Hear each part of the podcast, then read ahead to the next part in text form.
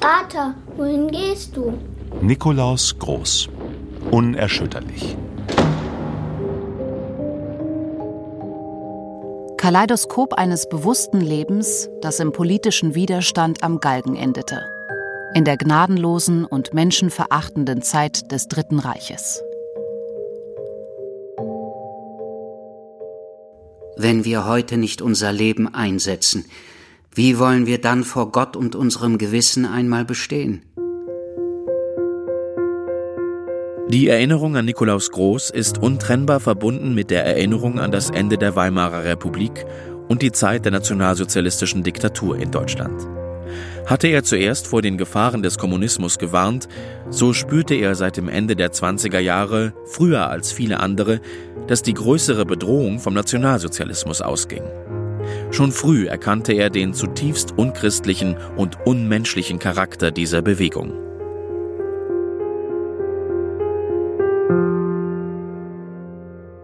sind ein ganz, es ist ein ganz kleiner Klüngel verbrecherischer Elemente, die jetzt unbarmherzig ausgerottet werden.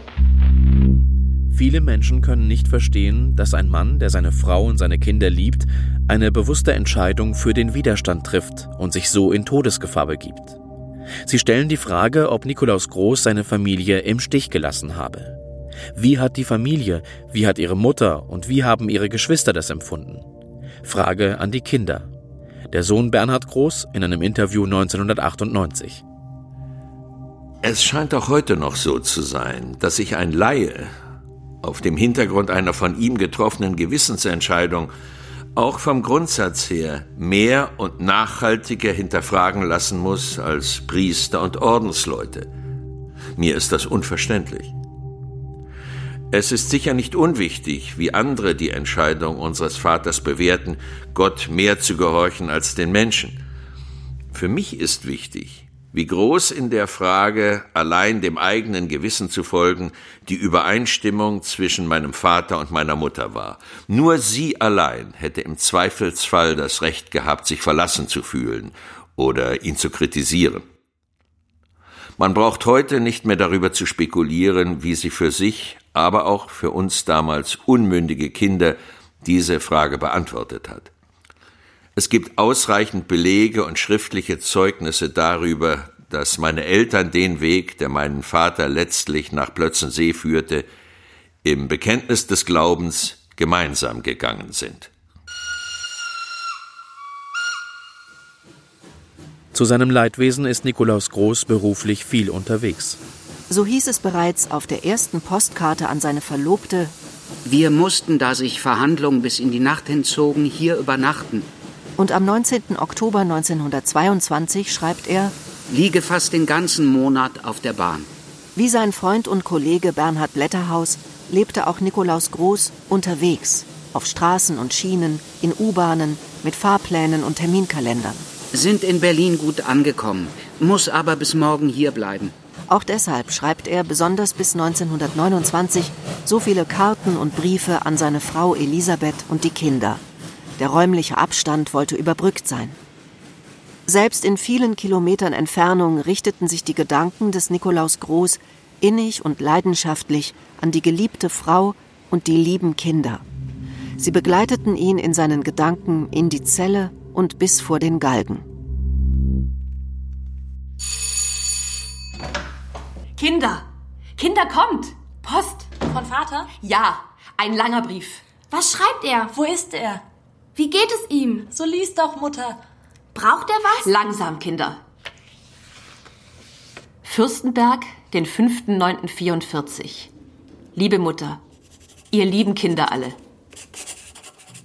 Ich will schon heute den Brief beginnen, den ich morgen und übermorgen fortsetzen will. Man muss sich die Freude gut einteilen. Nikolaus Groß darf wöchentlich zwei Briefe aus der Haft schreiben. Diese Freude, mit der Familie in Verbindung zu sein, will er sich einteilen und schreibt über drei Tage verteilt.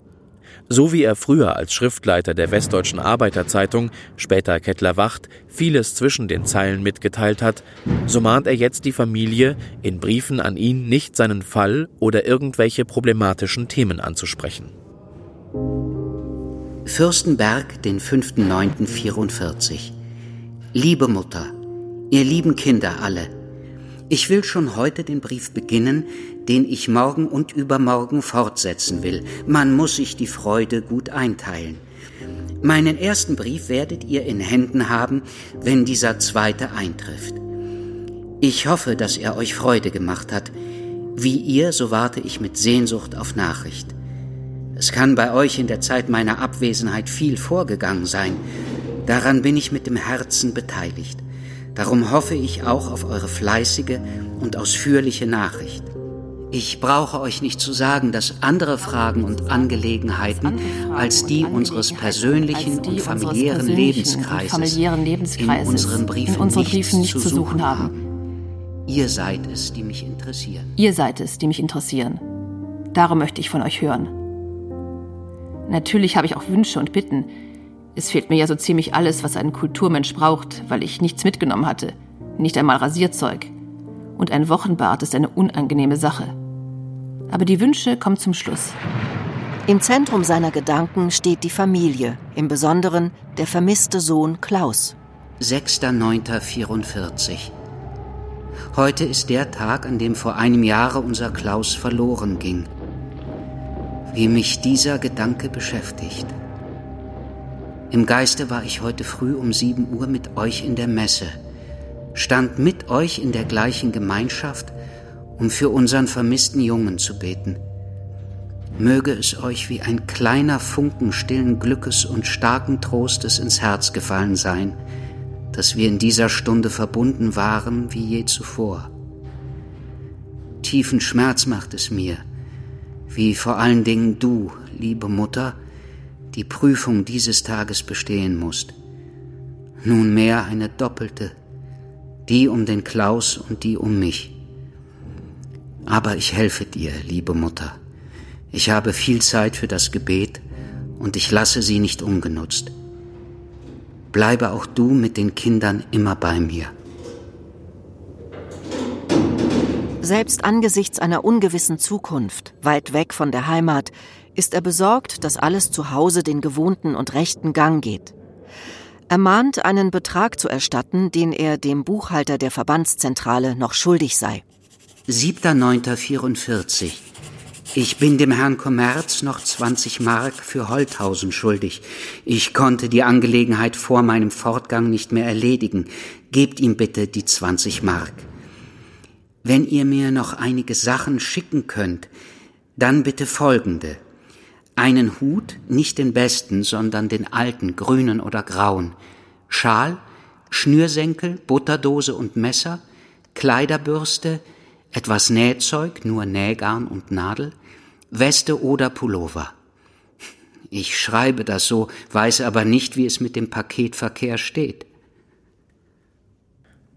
An Nikolaus Groß gerichtete Post muss geleitet werden über Kriminalrat Herbert Lange, der ein berüchtigtes Sonderkommando innerhalb der Sonderkommission 20. Juli leitet. Aber dann wieder die Familie. Dir, liebe gute Marianne, zum Namenstag viele, viele Glückwünsche. Möge dir alles in Erfüllung gehen, was du dir erhoffst. Viele Grüße auch an die Kinder, die nicht zu Hause sind. Elisabeth, Alex und Bernhard, vielleicht auch Leni. Vergesst die Grüße von Vater nicht, wenn ihr ihn schreibt. Sie können mir auch schreiben. Hat es keinen neuen Angriff auf Köln gegeben? Ist bei euch noch alles heil? Seid ihr noch alle gesund? Was macht Opa Groß und Opa Koch? Herzinnigen Gruß dir, liebe Mutter. Grüße für Bernie mit ihrem Michael, Marianne, Elisabeth, Alex, Bernhard und Leni.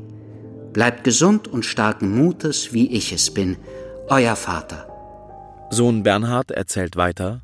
Im Blick auf seine sieben Kinder schreibt er weiter, dass es ihm in den Monaten der Gefangenschaft Sorgen gemacht habe, was wohl einmal aus ihnen werden möge, wenn er nicht mehr bei seiner Familie sein könnte. Die Antwort, die er hierzu gibt, ist nicht das Ergebnis einer vordergründigen Selbsttäuschung, sondern der Ausdruck seines unbedingten Vertrauens in Gott, der die Seinen nicht verlässt. Natürlich haben wir alle unseren Vater sehr vermisst, und in vielen Situationen unserer Kindheit und Jugend hat er uns sehr gefehlt.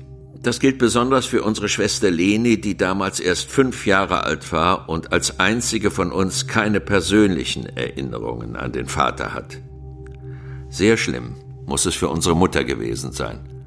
Sie stand mit 43 Jahren plötzlich mit sieben Kindern allein, wovon der älteste Sohn in Russland vermisst war. Auch wenn sie sich nicht im Stich gelassen gefühlt hat, schließt das nicht aus, dass sie sich oft einsam gefühlt hat. Vor allem deiner, liebste Mutter, gedenke ich stündlich in tiefer Liebe. Ich werde nie aufhören, in innigster Liebe und Dankbarkeit an dich zu denken.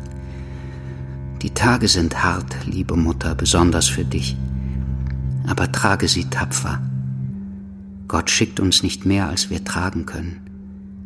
Darum immer getrost und starken Mutes.